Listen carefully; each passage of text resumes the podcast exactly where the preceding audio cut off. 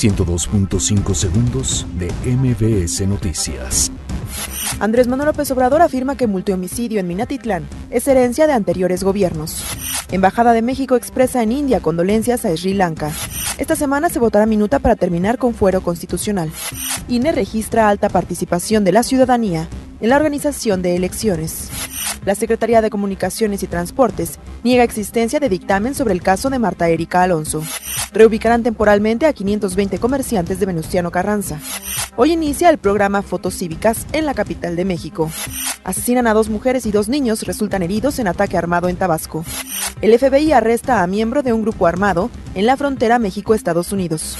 Juventus campeón de la Serie A de Italia. 102.5 segundos de MBS Noticias.